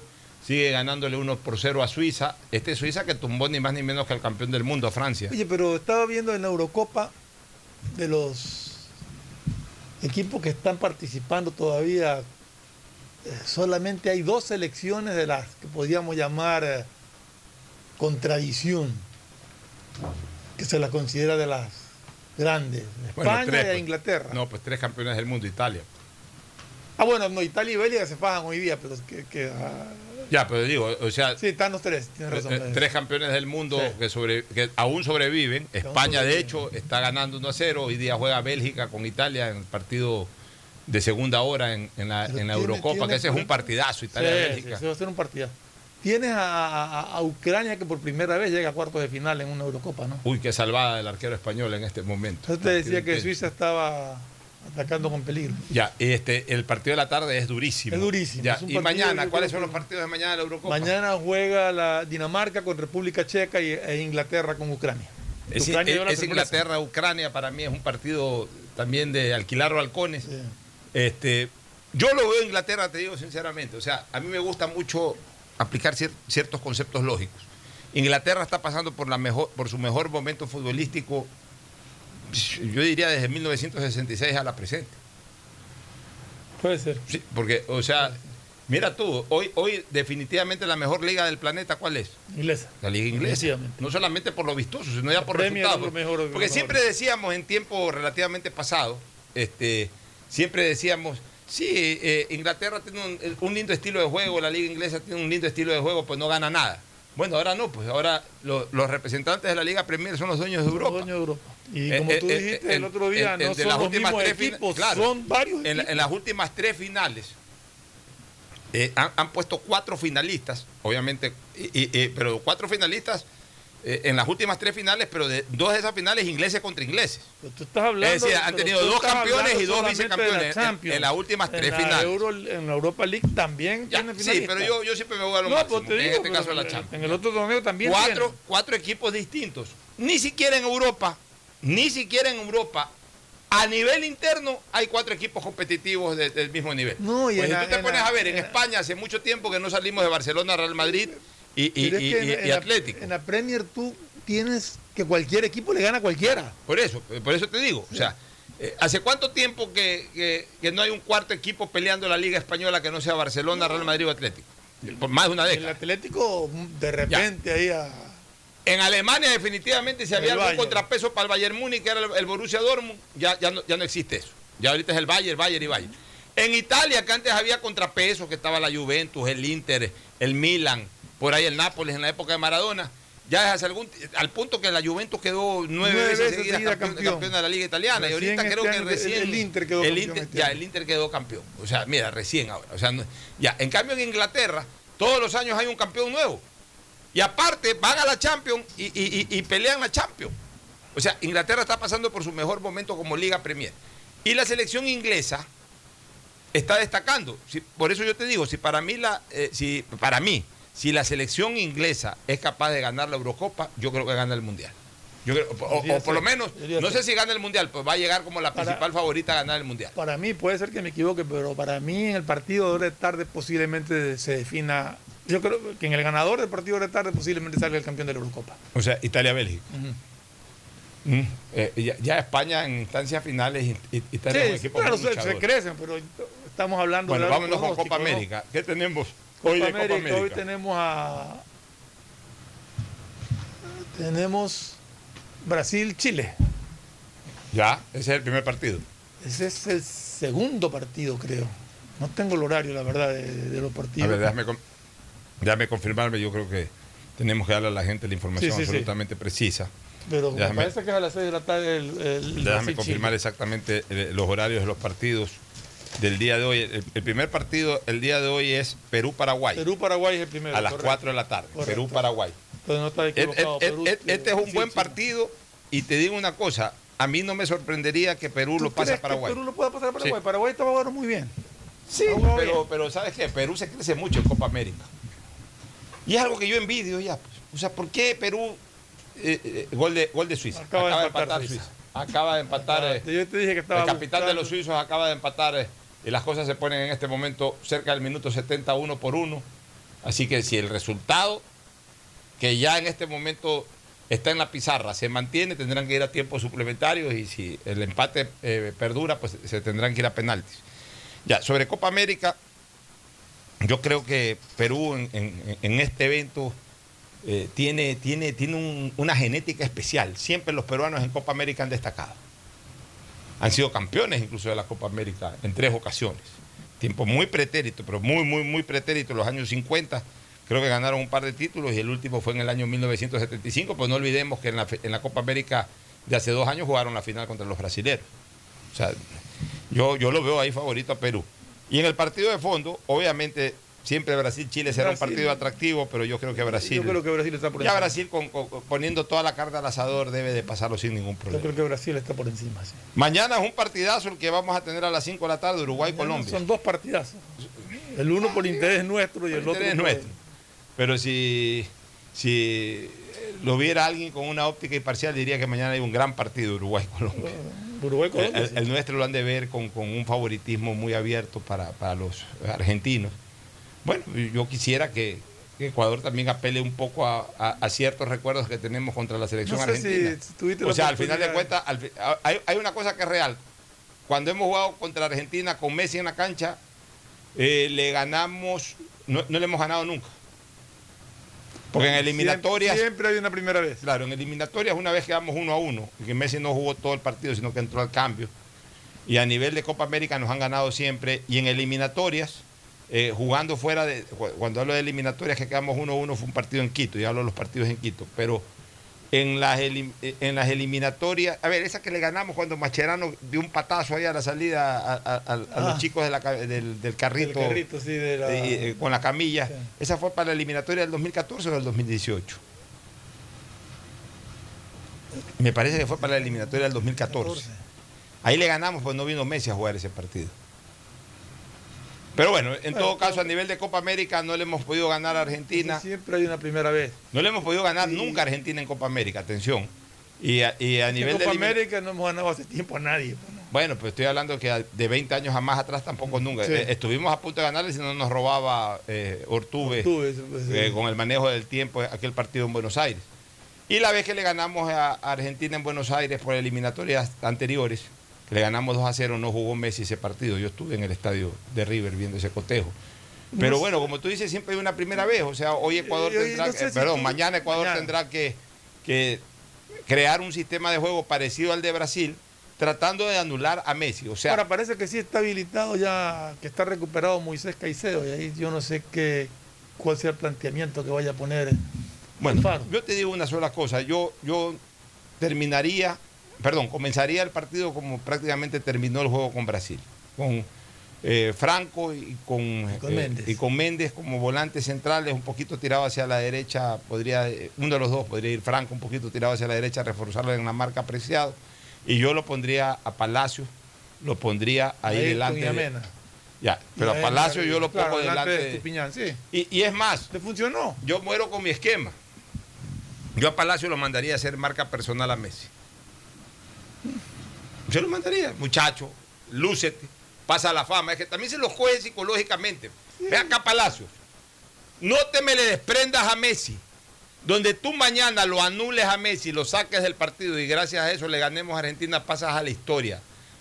En ese momento el mundo entero hablará de que tú, Palacios, lo anulaste a Messi en Copa América y lo sacaste a Messi de una Copa América. Tus bonos van a subir. Vas a regresar a Europa como un bacán. Así se los trabaja psicológicamente. Para, para, para generarles también el interés más allá de- de- de- del resultado de un partido, el interés personal. O sea, así se los trabaja. Yo, yo, yo sí lo mandaría a este Palacios a marcarlo a Messi milímetro a milímetro. Pero bueno, por último. Hay que ver cuál es el planteamiento Ya, que por último, si es que, si, Alfaro. si es que Alfaro decide que debe haber marca totalmente en zona y nada de ningún tipo de marca personal a Messi, yo igual lo pongo a Palacios ahí, ¿sabes Claro, por qué? porque tiene que Porque además Messi inicial. casi siempre arranca sus trabajos ofensivos partiendo de la raya Así derecha. es, así es. Eh, partiendo de la raya derecha Ahí de ataque, o sea, la raya su- izquierda de marca de Ecuador. con su- Ya, ahí, entonces, a- igual. No, yo creo que Palacio va a jugar. Además le funcionó ese esquema y yo creo que en eso Alfaro pues va a ser fiel. Si eso no le funcionó, lo va, lo va a mantener. No sé si tuviste la oportunidad de, de ver un video de, de la calorada discusión de Guachito Sánchez con los argentinos. Típico de Guachito. Típico a quien lo quiero mucho yo. Bueno, Guachito, Guachito. Pero hombre- bajó, ¿ah? No, Guachito es un hombre arremetedor. Eh, con el único que no podía Guachito era conmigo. Pero yo sí, lo, lo- yo sí, cuando yo me ponía a discutir con Guachito, le decía cuatro o cinco temas de carácter histórico y con eso ya quedaba frío. Pero Guachito es arremetedor. Guachito. y esos argentinos, además, los, además los puso en evidencia estos argentinos lo que son los argentinos, pura boca. O sea, los argentinos nunca se fundamentan en, en- en- Sí, detalles lo- lo- históricos. en- en estadísticas, nada. Ellos, ellos son pura boca, siempre son los bacanes de la película. Entonces, Guachito que, que no es acomplejado, Guachito que no les rinde pleitesía, nunca se las rindió ni se las va a rendir a estas alturas de su vida, los puso en su sitio. Así que felicitaciones a mi querido amigo del alma, Guachito Sánchez Rojas. Esperemos mañana que Ecuador haga un buen partido y ojalá el lunes comentemos sobre la gran sorpresa. Ojalá. Aunque, aunque Ojalá. en los cálculos todos sabemos de que Argentina tiene más posibilidades de ganar. Pero tampoco, tampoco. Nada es imposible. Tampoco eh, eh, despreciamos ninguna posibilidad de por ahí dar el gran golpe de la Copa América. Auspician este programa. Aceites y lubricantes Gulf, el aceite de mayor tecnología en el mercado. Acaricia el motor de tu vehículo para que funcione como un verdadero Fórmula 1 con aceites y lubricantes Gulf. ¿Quieres estudiar, tener flexibilidad horaria y escoger tu futuro? En la Universidad Católica Santiago de Guayaquil trabajamos para el progreso en educación, ofreciendo cada día la mejor calidad y para ello estamos a un clic de distancia. Escoge la carrera de tu vocación. Puede ser marketing, administración de empresas, emprendimiento e innovación social, turismo, contabilidad y auditoría, trabajo social y también derecho. Consulta en nuestra página web mayor información y esquemas de admisión. Universidad Católica Santiago de Guayaquil, formando siempre líderes. En Seguro Sucre, tu lugar seguro con sus nuevos planes Rueda Seguro, un seguro vehicular al alcance de todos. Vive Seguro, donde puedes asegurar tu patrimonio anticipándote a cualquier eventualidad. Futuro Seguro, en caso de accidentes te damos cobertura y en caso de muerte amparamos a tu familia. Seguro Agrícola cuenta con una amplia cobertura en la pérdida causada por eventos climáticos y biológicos, así como Mi Pyme Seguro, un seguro exclusivo para tu emprendimiento con una amplia y flexible cobertura a la medida de tus requerimientos. Seguro Sucre, tu lugar seguro. Contáctanos al 1-800 Sucre conmigo, 782732. Las soluciones empresariales de Claro contribuyen al desarrollo del sector productivo del país. Un ejemplo es Claro Smart Biofeeder, solución para la alimentación automática del camarón que optimiza los factores productivos. Acelera su crecimiento y mejora la conversión alimenticia. Con Claro Smart Biofeeder, el sector camaronero es más competitivo en el mundo. Conoce más en claro.com.es slash empresas. Con Claro, todo se conecta. Estamos en la hora del pocho. Gracias por su sintonía. Este programa fue auspiciado por Aceites y Lubricantes Gulf, el aceite de mayor tecnología en el mercado. Universidad Católica Santiago de Guayaquil y su plan de educación a distancia, formando siempre líderes. Seguro Sucre, tu lugar seguro con sus nuevos planes. Rueda seguro para tu carro, vive seguro para tu casa, mi pyme seguro para tu emprendimiento, seguro agrícola para tu producción en el campo y futuro seguro para velar por el futuro de tu familia. Claro Empresas y Claro Smart Biofeeder, un servicio de alimentación automatizada que contribuye a la productividad y desarrollo del sector camaronero del Ecuador. Con Claro, todo se conecta.